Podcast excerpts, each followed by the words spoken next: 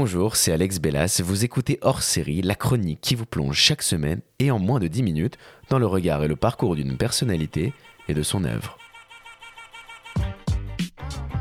Épisode 12 Portrait de la French Touch. Tu te souviens, cette atmosphère électrique, ce sol légèrement humide marqué par nos pas de danse cadencés. Tu te souviens également de la chaleur de nos corps endiablés qui faisait monter la température à son paroxysme. Tu te souviens, cette mélodie enivrante, cette basse assourdissante qui atteignait ton cœur, capable à tout instant de t'envoyer dans un état de tachycardie des plus âpres. Alors tu dois te souvenir de nos longues soirées endiablées à s'extasier au son des vibrations des clubs. Il y a 30 ans, des musiciens français s'apprêtaient à bouleverser le paysage musical de notre planète Terre, le tout en faisant grésiller des disques de leur platine aux sonorités encore imparfaites, à l'heure où notre liberté de s'exprimer sur la piste de danse s'est vue prise en otage par une pandémie mondiale, brancher langoureusement la platine, tourner le volume des basses à fond et plonger dans le portrait d'un son qui traverse le temps. Avis aux nostalgiques des Daft, Cassius, Laurent Garnier, Sinclair et tant d'autres, ce portrait est fait pour vous. Hors série, épisode 12, portrait inédit de la naissance du toucher français le plus célèbre de l'histoire. C'est parti.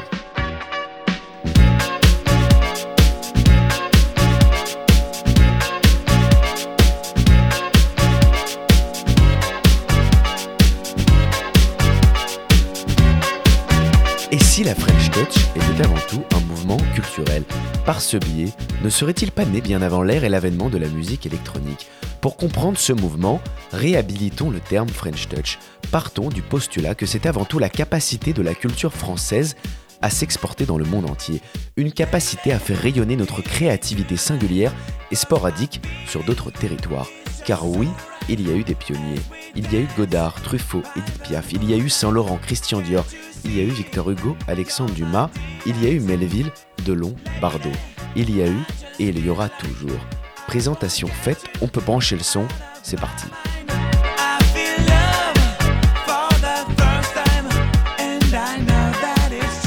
Pour comprendre ce mouvement électronique, il faut remonter le temps, traverser la Manche et atterrir au début des années 90 dans une ville ouvrière, Manchester, dans le nord de l'Angleterre. Attendez, pardonnez-moi, remontons encore un peu le temps. 1980, direction Détroit, la ville ouvrière est frappée de plein fouet par une crise sans précédent. Les usines ferment, les minorités se retrouvent à la rue sans emploi. Le chômage est à son paroxysme et pourtant la musique techno, portée par des DJ tels que Jeff Mills, Underground Resistance, Juan Atkins, Derek May, va alors naître dans les hangars désaffectés de la ville.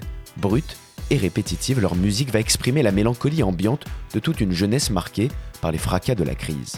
Porté par ce succès, c'est à Chicago que cette musique va entrer dans la légende. Frankie Knuckles, DJ de la ville et en admiration devant les mélodies brutes, importera à son tour la techno et imputera des sonorités empruntées au disco, à la funk et à la soul. Il ouvre son premier club, le Warehouse. La musique house est donc née et elle sera la principale source d'inspiration d'une certaine French Touch.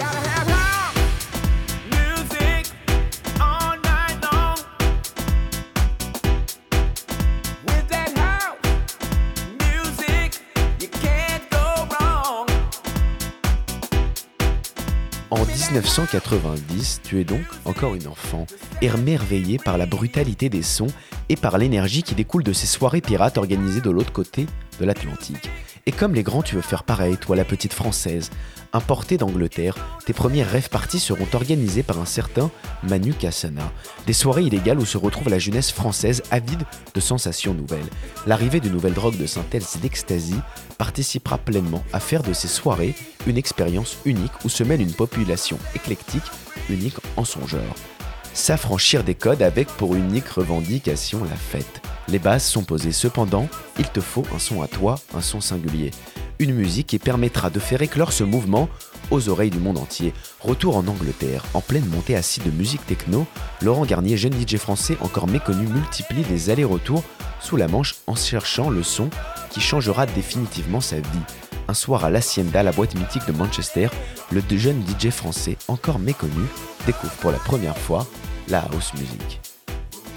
Désireux de reproduire l'ambiance de leurs voisins anglais, quelques jeunes Français lassés des courses-poursuites avec les autorités décident de transposer l'esprit des rêves en boîte de nuit. En 1996, Fred Agostini et Jérôme Viguet-Coller lancent les premières soirées Respect au Queen Club, sur les Champs-Élysées. Les pionniers de la French Touch sont tous présents. Laurent Garnier, Étienne de Crécy, Dimitri Franck Paris, Thomas Bangalter, Bob Sinclair, le duo Cassius. Le succès est immédiat, le public est varié, divers, toute la jeunesse se mélange. Mais alors, comment cette musique va-t-elle pourtant dépasser le cadre de la France pour atterrir dans les oreilles du monde entier? Pour cela, il te faut un emblème, un porte-drapeau. Ils seront français, ils joueront masqués et gantés toute leur vie. Ils deviendront des icônes. Inutile de vous en faire le portrait, vous l'avez compris. Les Daft Punk seront l'étendard de la French Touch. Le 20 janvier 1997, le duo français sort son premier album, Homework. Ils ne le savent pas encore, mais leur musique va changer la face du monde.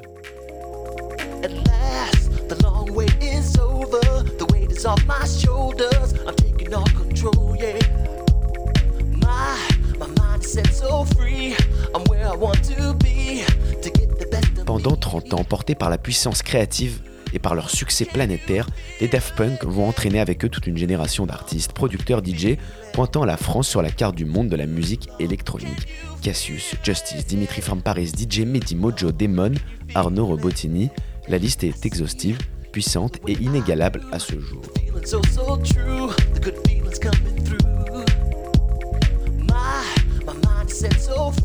Je pensais vous raconter donc en long ou en large le portrait de la French Touch, mais j'y ai découvert tout autre chose.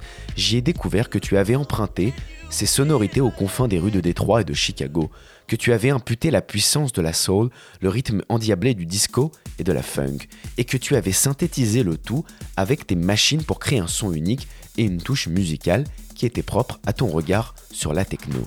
Alors au fond, la French Touch est avant tout notre héritage et notre capacité à faire valoir notre culture aux yeux du monde.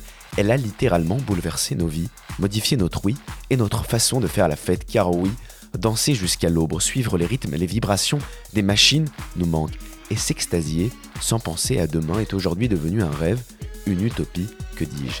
Alors, en attendant le premier jour du reste de notre vie, continuons d'écouter cette musique et pensons à ce jour, ce jour où la fête reprendra et où nos corps se toucheront à nouveau sur cette musique qui a traversé le temps, les époques et les frontières. Définitivement la French Touch, le monde de demain t'appartient.